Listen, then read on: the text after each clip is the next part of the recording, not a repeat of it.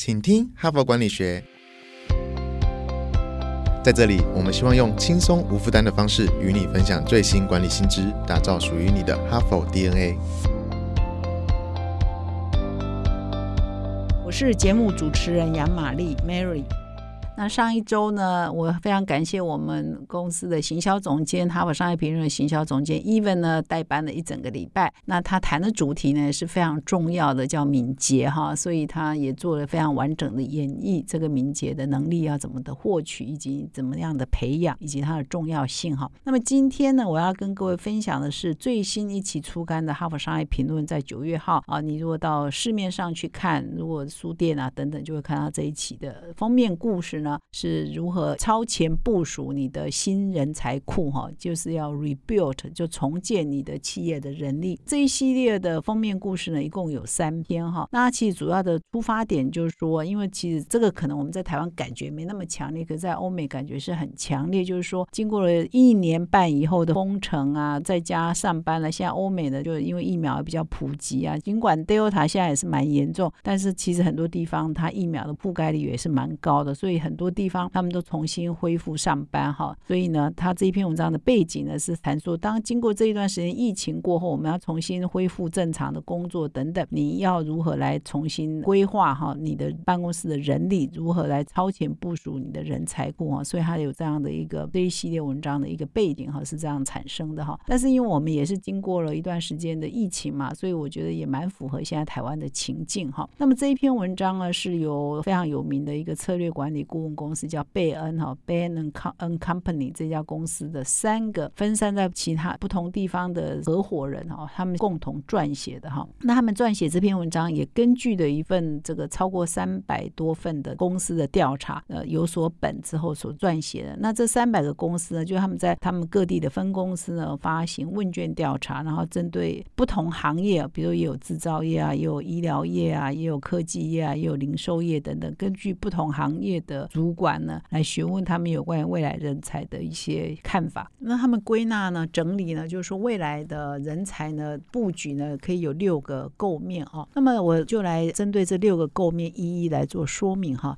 那第一个构面就是说啊，你要重新定义重要的职能到底是什么，也就是你要盘点你公司的发展，大概什么样的职能是你现在最重要，而且是未来非常重要的哈。那这一段呢，我觉得有一句话看的相当的有感呐，他是这样。说的，他说，其实公司有很多不同的角色、不同的职位，他们其实的重要性都是不一样。那么根据贝恩公司跟还有很多引用其他机构的研究，也发现说，其实一个组织啊，其实它的最重要职务啊，由不到百分之五的人来决定哈。那这不到百分之五的职务呢，它其实是提供公司百分之九十五以上的执行的策略跟创造的成果哈。所以就是关键少数是非常重要的。那么在这一篇文章的第一个。哈，就是说超前要重新定义你的重要职能哈，有一个很重要的概念，就是说现在是一个科技赋能的时代哈，就是说现在我们的 AI 啊，这个大数据啊，云端的分析啊等等这些呢，FinTech 啊这些高科技的的一些发展呢，或者是科技产业发展，其实是已经影响到很多工作的层面了哈。所以呢，在企业必须要盘点说哪些技能是可以被科技赋能，然后真正的人才就真正人哈，人能做的这一部分。在科技赋能之外，他可能需要哪些的能力跟技能呢？是你现在必须积极去培养的哈。如果你现在没有，那你就要想办法招募有这样能力的人。如果你内部的同事呢，因为以后的职能呢会做改变，那你就要训练他们未来需要的技能。那这一篇文章呢举的一家公司是澳洲的天然气产业的领导厂商，叫伍德赛德能源公司哈，叫 Woodside Energy。那么这一家公司的 CEO 呢，也才最近呢，也才刚离职。那他在二零一一年啊出任这家公司的执行长的时候，其实这家公司的。运作啊等等都是非常的传统哈。那么他比如说他有很多的工作都要靠经验老道的工程师啊来解决。如果设施发生问题哈，就是找老师傅来解决。我们就传统想说，哎，这老师傅经验丰富哈，眼睛一看大概就知道问题在哪里。可是呢，现在必须在二零一一年他接手之后，其实整个很多的科技的工具都在崛起，很多数位化都在发生啊，云端大数据等等。所以他这个执行长就意识到说，哎，这个不能。在只依赖这些工程师啊，我们现在要做很多的云端的数据的分析啊，哈啊，应该要大量依赖这些东西哈，这些科技。所以二零一五年呢，他就开始成立了一个大数据的团队，成立一个非常优秀的这个专门的可以做一些数据分析的团队。那后来呢，他就把这些数据分析的团队呢，跟工程师的团队协作，甚至就训练了这些工程师呢，也要去了解如何使用这些数据的工具哈，就变成一个效率哈，让经验啊跟科技跟技术可以有效的整合，那开发出一个更有效率的团队哈。所以从伍德赛德这间公司啊，他们商业评论的点出来的时候，你要可以借鉴，就是在那个时候呢，在很早之前他就看到未来的人才的趋势，然后让现有的人才也要去学这新的科技，那同时引进新的人才。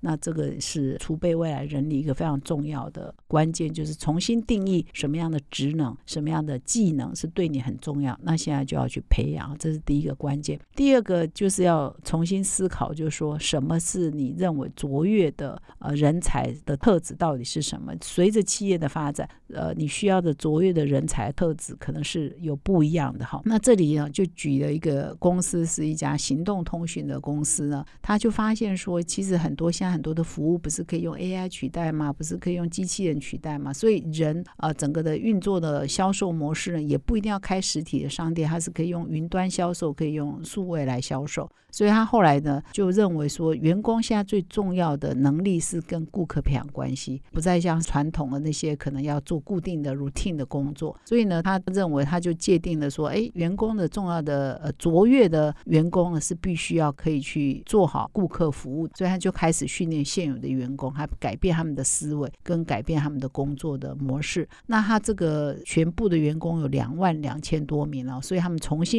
进行员工的评估，职能评估。你擅长什么？不擅长什么？然后再针对他未来人才，那重新再去训练他们的员工。那后来发现说，哎，啊，经过这样一段改组之后呢，呃，他们做了顾客调查，发现百分之八十五到九十三的顾客呢，都是给予他们非常正面的回馈哈。所以呢，这这就是告诉我很多企业说，现在很多事情可以让机器人去取代，很多东西可以用科技取代，很多东西可以用数据分析取代了之后，到底你的呃员工剩下来还？很重要的职能是什么，以及他需要的人格特质是什么？或者你认为他卓越，他必须要做到卓越，他必须要条件是什么？你针对这些呃部分呢，去加强训练他们。如果内部的这个就牵涉到下面我要谈的，就是他的第三个重点，就是说因为你要训练员工改变哈，所以呢，在尽管是不景气的时候，在现在你还是要持续的做你的员工的培训哈。那他提到一个观点，就是说很多人会觉得说，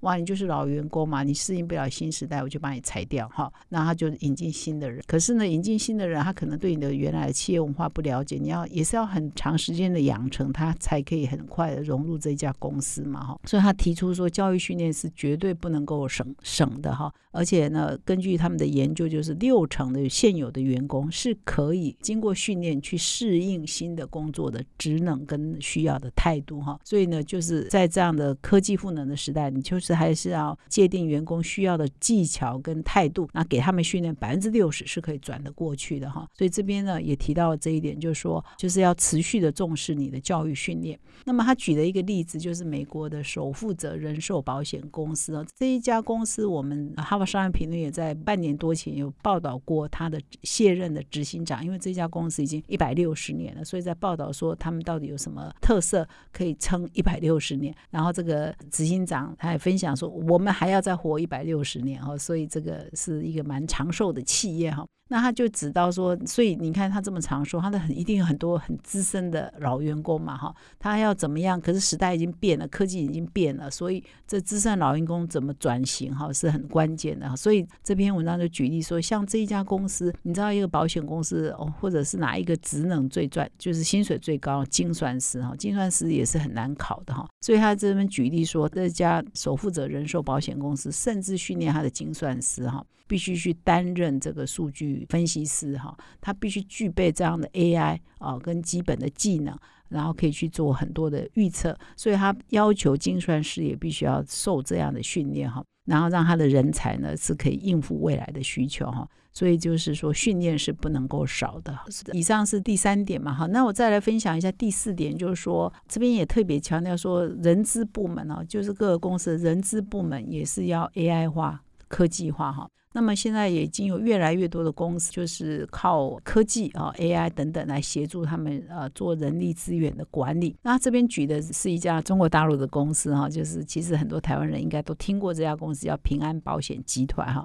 那他们就对人资管理采用一套新的做法。那这平安保险呢，也是大陆最大的保险集团哈，它的保费营收呢每年有一千亿美元哦，一千亿哦，就那就是表示好几兆台币哦。那么市值超过一千八百亿。亿美元哈，那其实他光每年要雇佣的保险经纪人新人就要好几千名，所以你看，你可以想象得到，如果你是他的人资部门，那你每年光搞这聘雇新人的招募，就搞死人了嘛哈。所以啊，还好现在有很多的 AI 的科技的工具，所以使得他们在找优秀顶尖人才的时候，大量的用 AI 的方法，怎么做呢？就是说，他们呢在找出全国哈分散在各地最优秀的经纪人，到底他们具备什么样的特质？比如他们的能力啊，他们的企图心，他们的服务，他们的销售，他们的个性等等，就是他找出、分析出这个优秀经纪人所必须具备的特质是什么。然后，当有人来应征的时候，他其实就研发出一套笔试的方法或者应问卷，可以让求职者的答案跟他们现有的最优秀的经纪人的特质呢做比对，找出。呃，重复率最高的，那表示说这个人的潜质、他的特质跟现有的 top sales 啊最雷同的、最接近的，我就雇佣这样的一群人嘛。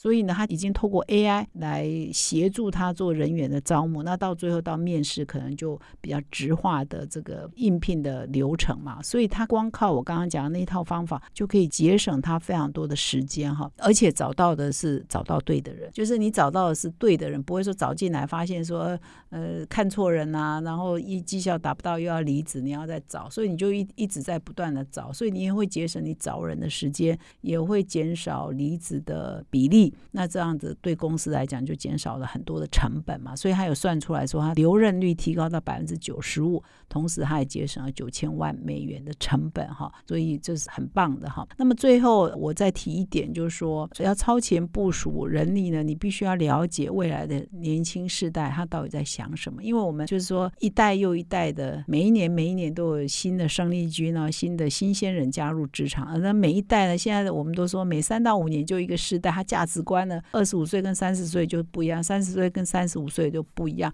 所以你必须要了解现在的年轻世代他们对职场的要求是什么，而你的公司看是不是可以尽量的在不影响到绩效的情况之下符合他们的需求哈。那么根据《哈佛商业评论》这篇文章的分析是说，越年轻的时代，也就是一九可能是一九九零年后出生，或者是两千年后出生的哈，但陆陆续续都已经在职场上或陆陆续续要进入职场哈。他们要求的工作其实可能跟上一代就很不一样，他们要要求弹性、自主，而且尊重，得到雇主的尊重，不一定只是薪水很高或薪水合理而已，而是他还要很多其他的特质。那么他就举的有一家日国的科技公司啊，叫企业，他提供的是科技的软体的公司，叫 Service Now。那我们知道很多美国戏股的公司，它就是免费的午餐啊，无限供应的咖啡啊、点心啊等等。那这家公司不来这一套，他觉得这些东西就是太肤浅了啊，而是他提供一个非常可以让员工可以在他喜欢工作的时间跟地点可以。从事他自己的工作，但当然要求效率跟生产力这是不能妥协的哈。所以呢，给了他们呃员工很大的弹性哈。那么这一家公司现在呢是还表现的还蛮不错，也入选为这个全球最佳雇主的前百分之五哦。所以他是呃做了很多的设计，让他的办公室呢，比如很多行政作业是减少的，那他的员工是不用再做很多行政的管理的工作，耗很多时间在那上面，而是可以真正的把他的生产力用在他实际要负责的工作上，提高他的生产力，而且他可以很很自由的选择他的工作地点跟他喜欢工作的时间哈，那效率还是一样的很好。所以可能每一个雇主都要去想说，哎，你是不是可以提供一个符合未来世代啊他们想要的工作的条件？这也是。储备未来人才一个很重要的关键，因为总是要不断的聘雇新人嘛。好，那么以上呢就是啊这一期的封面故事所提到的几个重点，就是说你必须要重建你的办公室的人才库，你必须要思考你需要的人才的技能跟人才的态度。啊，以及你要创造什么样的工作的环境，才可以吸引住人才哈，都有非常详细的说明。那么也希望各位听众呢，也可以去真正买我们的一本杂志来看一看，我们到底写些什么，或者是变成我们数位版的订户呢，可以看得更仔细。那么以上呢是今天的分享啊，谢谢你的收听。如果你喜欢这个节目呢，最后也提醒你，请现在就订阅哦，并且到说明栏看更多的管理观点。感谢你的收听，我们明天再相见。从团队到个人，管理的大小事都是 HBR 的事。现在就上 triple w 打 hbr taiwan com 订阅数位版，首月只要六十元，让你无限畅读所有文章，向国际大师学习。现在就开始。